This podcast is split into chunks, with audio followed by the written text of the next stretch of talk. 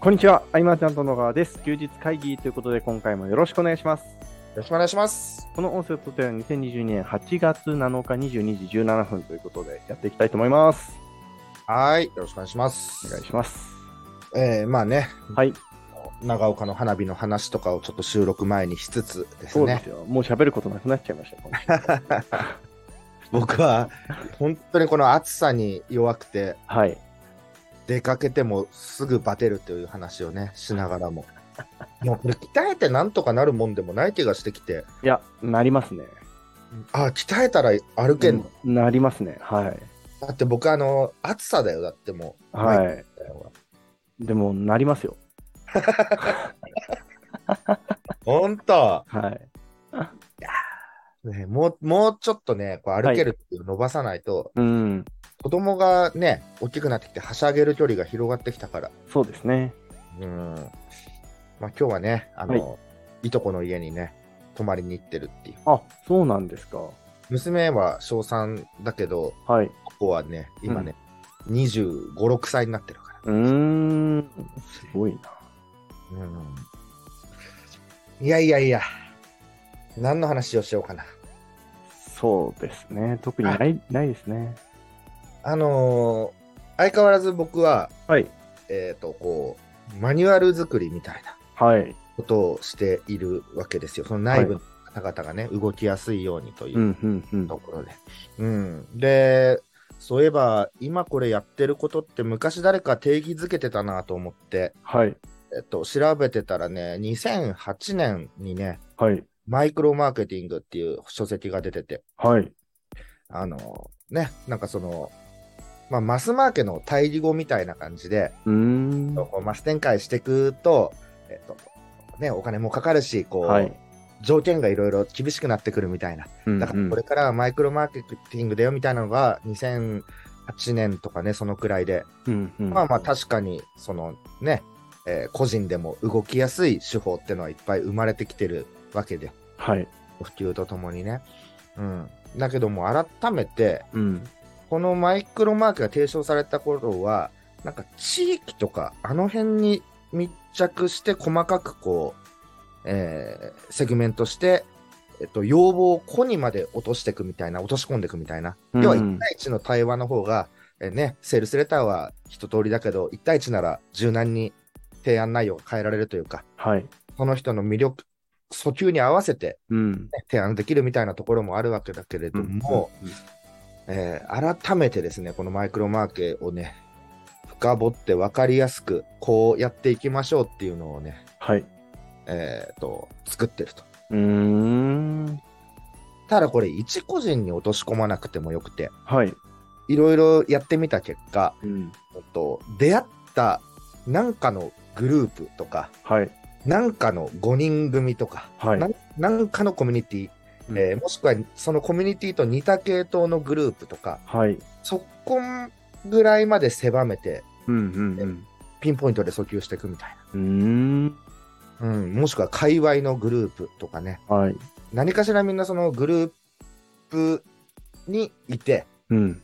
そのグループにいるけど他のグループにもいてみたいな。うんうんうん。よくよく見ていくとそんなのがあって。えー、とじゃあどういうところが相性がいいかななんていうところとか、えーうちの例えばマーチャントクラブの会員はどんな他にコミュニティ入ってんのかなとかね、はい。うんただ、これはメリットとしては、訴求力は高いんですよ。うんうん1対1だったりとか、うんそのグループとか、そこら辺にビタッと合わせていくんでね。はい。で、あとは、えっと、マスマーケとかに比べて自由度が高い、いろんなことがこう、個の動きでできてしまうっていうところがあるんだけれども、えっと、当時のそのマイクロマーケの本をこう見ていくと、はい。えっ、と、あーその本の10年後か。うん。 10年後ぐらいにもマイクロマーケの記事がいろいろあって、うーんえ。ーと、これからはそういう時代やみたいなのがね、やっぱはいいつもこう10年後とかね、どんどんどんどん繰り返し言われてるなとは思うんだうけど、ん。うん時間と手間がかかるっていうのがまあデメリットとしてよく挙げられてる。うんまあ確かに大変だと思うんですよね。ただこれを自分でやらなくてもいいみたいな。うん。ところはあったりしてですね、考え方次第だななんていうのと、あとは、まあ、インフルエンサーの選定が難しいみたいな、はい。マイクロインフルエンサーの選定が難しいから、ううんん、ここをどうしようか、最近のその大規模な、えー有力なインフルエンサーってのは、えっと、一緒に批判も持ってくるみたいなね、うーん。そういうところで、えー企業さんも困っているとういんう。中でも、僕らはそういう規模ではないので、うん。うん。このインフルエンサーの選定が難しいというところは結構狙いどころだなと思ってうーます。ん。えーと結局僕が取っていこうと思うはい。作戦としてははい。インフルエンサーでないことうん。そううん。うん。サイトオーナーでないことリストオーナーでないことを条件に、はい。えー和で勝負していくというかへこっちの方がね、うんはいインフルエンサーの方に今までだったらー。うん。オプトインとかお願いするとやっぱ100件200件300件入れてくれる方もいるとはい。でそこに対してじゃあ報酬発生させるってなるとうん。うん昔はね、よくやったじゃん、そういうの、僕そうらで。すね。はい。でも結構な広告費に対して、うん。制約率がまあじゃあ 1. 点何パー出ればうんまあまあとかね、うん。うん。出たけれども、それはインフルエンサーの人がわーっと紹介すると、あ、なんとなくいいんだろうなとかで登録したりとか、うん。うん。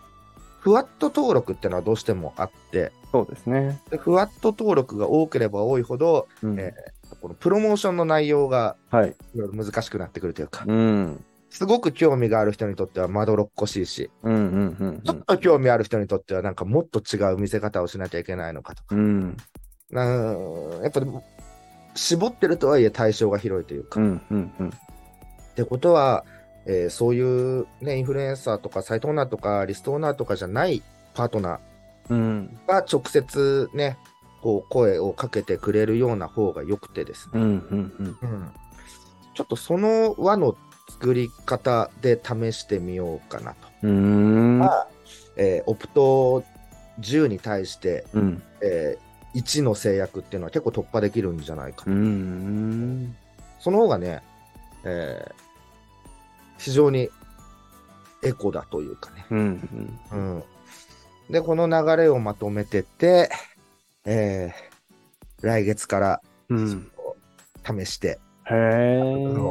直してっていう分かりやすいマニュアルをうん。っていうのはねうんそんなこんなですよ すごいな。いや、もう、自分一人でやるんだったらっていうところで考えず、はい。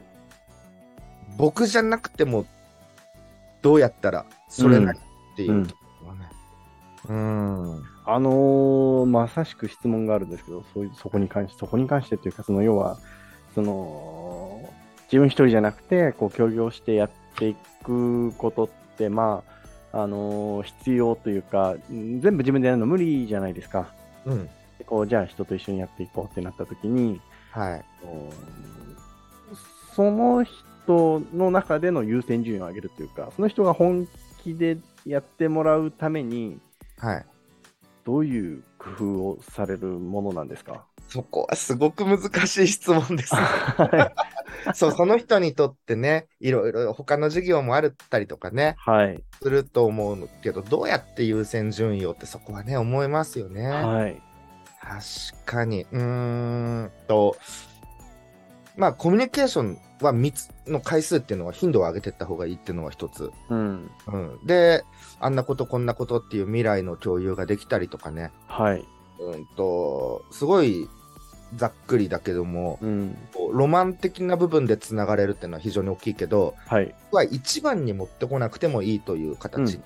うん、うん、ううんん、と例えば、ニーズマッチの手島さんであれば、はい、えー本部役員の方々っていううにん、対して、ううんん、みんなちゃんと他の仕事を頑張ってくださいと、はい、その上でうん、で形でねうーん、伝えていうたりん、うん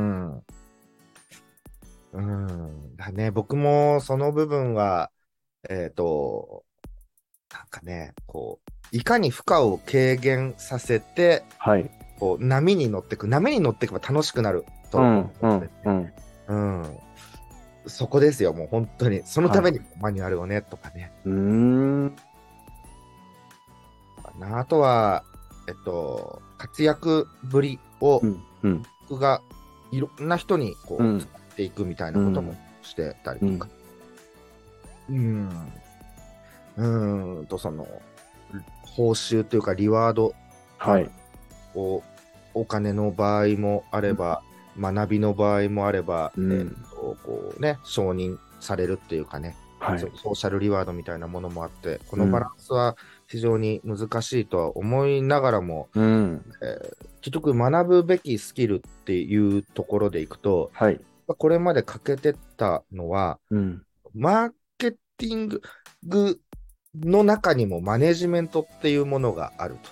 はでマネジメントとマーケティングがこうお同じぐらいの輪で重なり合うっていうのじゃなくてあうんマーケティングっていうものの中にあるような僕はイメージなんだけれどもうんうんここについての、えーちゃんとしたこう学んで自分なりに体系化するってことをしてこなかったなっていうう、んうん、ここは絶賛、えーまあ、本はね読んでないんだけどうんえーメモはねあここはこうしとった方が良かったとかうん次はこうしようみたいなメモをもうん難しいですよね。うんあとはその、どうしてもその、こう、み未来こうやなったらいいよねっていうところは、はい遠い、ちょっと遠い話じゃないですか。そうですねなので、遠い話じゃなくて、うんえー来月の収入がもっと上げたいとかね、うんそういう目線でずっといる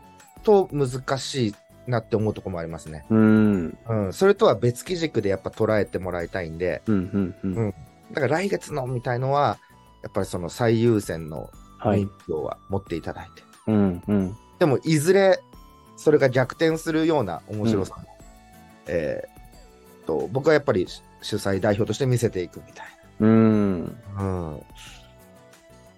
なかなかね、いやめめちゃくちゃ難しいですよねうん、あと感情の、はいえっと、やっぱモチベーションでうん仕事をするっていう方も多いと思うんうんです。うん。だからどうしても波があるわけですよね。はいはいはいはいこの波を、えーっと、もう、僕はモチベーションっていうものほど曖昧なものはないから、うんそこに頼ると絶対に波が来るっていううのはんうん分かっているけれども、はいでも気持ちは分かるんで、うんうん、この、バイオリズムみたいのは、はいこう受け入れるようにしているっていう。うーんパフォーマンスが落ちてもとかうねん。うん。そでもそうならないような何か、えー見せれるものはないかなとか、やっぱどこまで行ってもうんうん。そうやな。だから、伊坂くんとかだと、はい完全にその、ね、そういうのを対応するうんマニュアルを作るわけですもんね。はいはいはいうん。そまあそのいや伊坂さんのマニュアル化はそのもう何でしょうこれをやってこういうふうに売り上げ立つのが分かってるからまあ分業化して担当していくそうだイよねメージなんですけどう。うん。うんまあそうなって確かにできるんですけどうんうんでもなんか、あの、いやすみません自分の話ですけど、じゃあこれから、こう、形を作っていこうみたいな時って、自分でやるしかないっすかね。うんまあ、そうだね。でも、一番自分が頑張るってのはやっぱりある。。うん、うん、ねう、うんうん。ん。そう、高校は、でも、いろんなね、うん、同じ境遇環境でやってる方と、うん、あれだこれだ話してみたいところうん。みんな何かしら工夫はしてると思うんだけれどもはい。あまりこういうのを共有する場がなかったりもすると確かにそうですね。うんまあ、マーチャントクラブ支部代表同士は、はい。えー、と毎週ミーティングでねうん、うんあのこんなことあってこんなことあってっていう共有はもちろんあるけれども、はい。ね、またその僕とのねこうば位置になってくるとどういう風なっていうのはねうん。うん。ありますよね。ありますよね。だからこの反則みたいなものとかね、集客って、はい。えーっと、まあ、いろいろ細かく、ね、うん。えーまずこうしてこうしてこうしてってなるのもできるけど、はい。いかにシンプルにするかうん。っていうところそうですね。なんですよね。えー、と昔のそのマスマーケみたいなのだったら、はいアイダモデル、アイドマみうたいな、ん。うん。う。うんーんとね、こう欲求を感じたから、えーアクションに移すまでうん。どうやってこうっていうのが、まあ、あったわけだけれども、うん。えっと、なんだっけ、さいあのー、Google がなんか言って、あ、このパルス型消費行動みたいわからないでな、す。こう、なんか、うわ、今欲しいって、ああ、はい。パルス、もう非常にこう、短い時間のみに流れる電流みたいな、はい。これをなんかね、意味するみたいだけれども、今欲しいっていう、このね、決断までのね、スピードが上がってきてるみたいな、ああ、でもそれちょっとわかるかもしれないですね。突発的に欲求を感じて購入に踏み切るっていう、うん。ここの部分ってどうやったら、うん。えーもっとうまくいけるかななんてね、うん。うん。うん、ここは考えてる。で、あのー著者グループの中で、はい。と山田稔さんが言われてて、うん。うん。と普通、まあ、本を出したら、はい。えそこからね、あの購入してくれる人、キャンペーンとかやってリストを集めた後、はい。なんかね、ステップが走ってって、えーうん走ってくみたいな。うん。うん。これが今まではね、まあ、スタンダードですね。はい。で、えーっともっとその著者とど読者の距離を縮めていくようなうん。っていう施策を取っていくのが多かったんだけれども、これね、距離を縮めないっていう、へえ。もう、えー著者と読者っていうこの距離のまま、うん。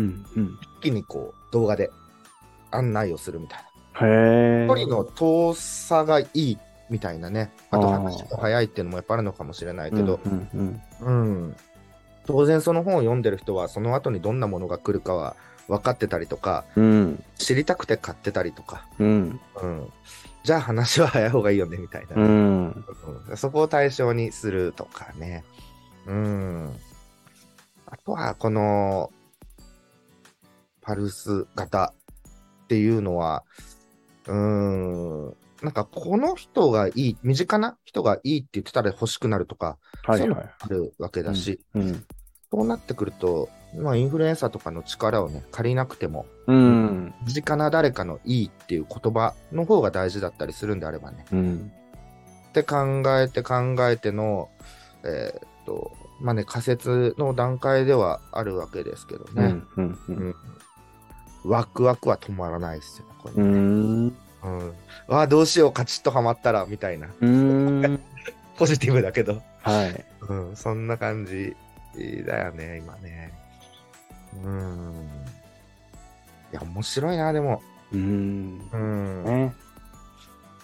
やっぱりね、あの、一辺倒になりがちなのでね、こういう、まうん。あうんそしたら切り口でちょっと目新しさとか出せるけれども、うん。うん、なんかね、もっと話が早い方がいいって言ってる人をターゲットにする方がまた楽にもなる。確かに。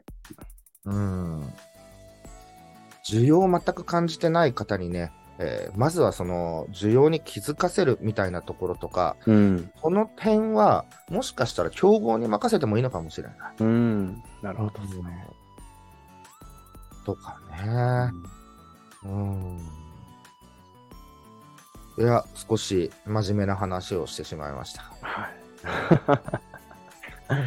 どうですかあのー休日会議に対しての質問っていうのはあったりするんですかえーっとね、ペイパル凍結の方からね、なるほど。メッセージが来て、それに答えてお礼をいただいたっていうのはありますね。なるほどですね。まあ検索するとね、ヒットしてるみたいで、ね。ああ、なるほどですね。そうそうそうそう。確かに死活問題ですよね。